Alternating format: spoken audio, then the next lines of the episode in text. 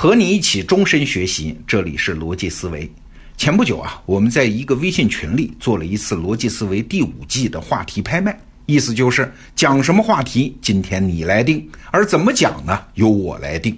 大家竞价，如果你胜出了，哎，你就负责出话题，你就是这个话题的赞助人。因为第一次玩嘛，我们也没真收钱啊，竞拍成功的人在群里发了一个大红包就行了。那最后成功拍得这期节目话题权的叫邝其昌老师，他也是一位创业者，和我一样，也是一位知识服务者。他的创业项目呢叫巴兰斯创新教育，主要业务是引进国外的科学教育体系，服务中国的学生。那关于这位赞助人的详细情况，你可以在这期节目附属的文稿里面看到。我们大家都感谢他。好，言归正传，邝其昌老师给我出的题目是批判性思维。哎呀，这真是个很大的题目啊！那本质上啥叫批判性思维呢？翻译成大白话就是如何判断真伪呀。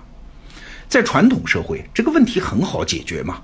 负责判断真伪的主要是知识精英阶层，就像清代学者钱大新说的啊：“事无孔子，孰能定是非之真？”啊，就是没有孔子，那大家怎么来判断是非呢？哎，想明辨是非，听孔子的话，看孔子的书就可以了。但是到了现代社会，尤其是现在的信息社会，每天我们面对着信息大爆炸呀，判断真伪成了现代人的大难题。哎，这还不是今天的事儿啊，一百年前就这样。一百年前，胡适先生就苦口婆心地说：“我这里千言万语，也只要教人一个不受人迷惑的方法。”哎，那如何有批判精神呢？如何不盲信呢？选出可信的信息去运用，选出靠谱的大神去跟随，选错了跟错了，还能及时纠错呢？哎，这是现代人的基本使命。这种需要啊，对我们这代人来说啊，就像原始人那会儿要填饱肚子一样重要。批判性思维就是解决这个问题的。那批判性思维到底是什么？定义很多很多，但是归结下来，无非是培养以下几种能力嘛。第一，你会定义，会分析概念；第二，会分析论证的结构；第三，能发现论证中隐含的前提假设；第四，能避免逻辑错误。第五，能判断信息的可信度；第六，能考虑到不同的可能；第七，要求要更高一点了啊，能用严谨的论证说服他人，等等等等啊。这个清单你还可以继续往下列。那写批判性思维方面的书也有很多，比较著名的有像《学会提问》呐，《思考的艺术》啊等等。那今天我们这个节目时间有限，没法一一跟大家介绍啊。有兴趣大家可以自己去读。今天呢，我只提醒大家三点。第一啊，批判性思维的基础不是原理，而是丰富的知识。批判性思维和数学啊、经济学啊那些学科不一样，它不是一种工具啊，它不能直接解决问题，它只是告诉你一系列思维的原则。这就好像是语法嘛，你学会了、精通了，很了不起。但是如果你单词量很少的话，你就没啥用啊，你仍然不算是掌握了这门语言。举个例子。前几年啊，有些年轻人反日反得特别厉害。我身边就连不少名校毕业的人也认为，如果上街砸烂了一台日系车，这样中国人就不敢再买日系车了，而是转而支持国产车，哎，也就达到了爱国的目的。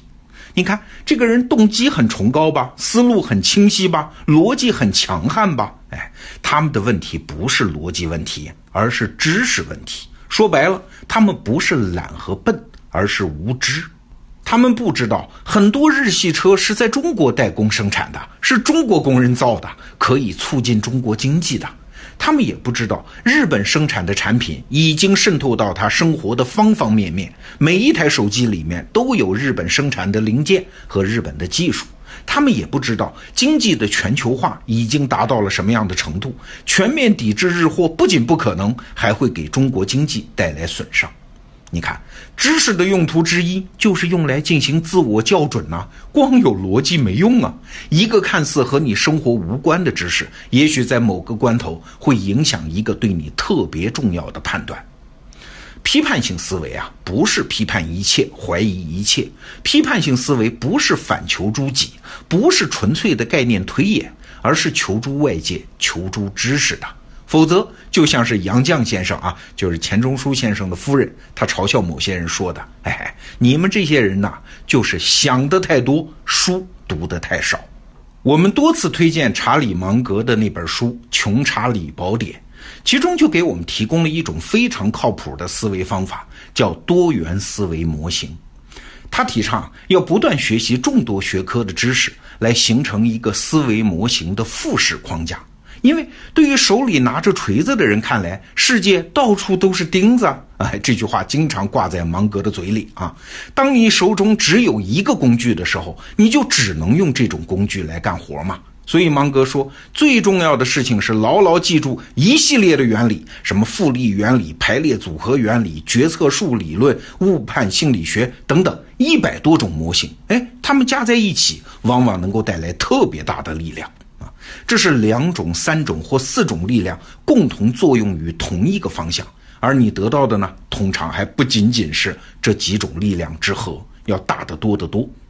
这是我们关于批判性思维想要强调的第一点。那第二点呢？是批判性思维不是让你不犯错，而是在你犯错之后能及时纠错。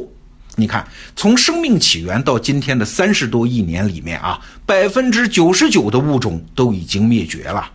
这个事实很悲惨，但是它说明了一点：进化是一个不断犯错的过程，试验失败，再试验，再失败。进化论认为，在为生存而进行的斗争中，任何适应性的改良都会得到奖励啊。举个例子，猎豹和羚羊之间的赛跑，只有跑得最快的猎豹才能猎杀足够多的羚羊，而只有跑得更快的羚羊才有机会逃脱猎豹的追捕啊。猎豹有被饿死的，羚羊也被大量的残杀。但是没关系，从物种的角度看，猛兽和猎物之间的这种军备竞赛是好事儿啊啊！它使两种动物的身体结构的设计都更加精致啊，它们各自都得益了。所以啊，批判性思维本质上是我们对世界认知的进化过程，它不是考场，没人为你打分数。你现在有多正确不重要，重要的是纠错的速度。那关于批判性思维，我要强调的第三点是，它不能给你确定的结果，它只能帮你对事情发生的概率进行判断，然后你再对大概率的事儿持续下注啊。这一点我们以前的节目也讲过，概率是一个很复杂的问题。所谓的牛人呢，就是有能力把世界抽象为概率。比如说吧，我们都承认看书的人比不看书的人将来成功的概率会高啊，所以聪明的人就会去赌啊，赌啥？赌学知识啊。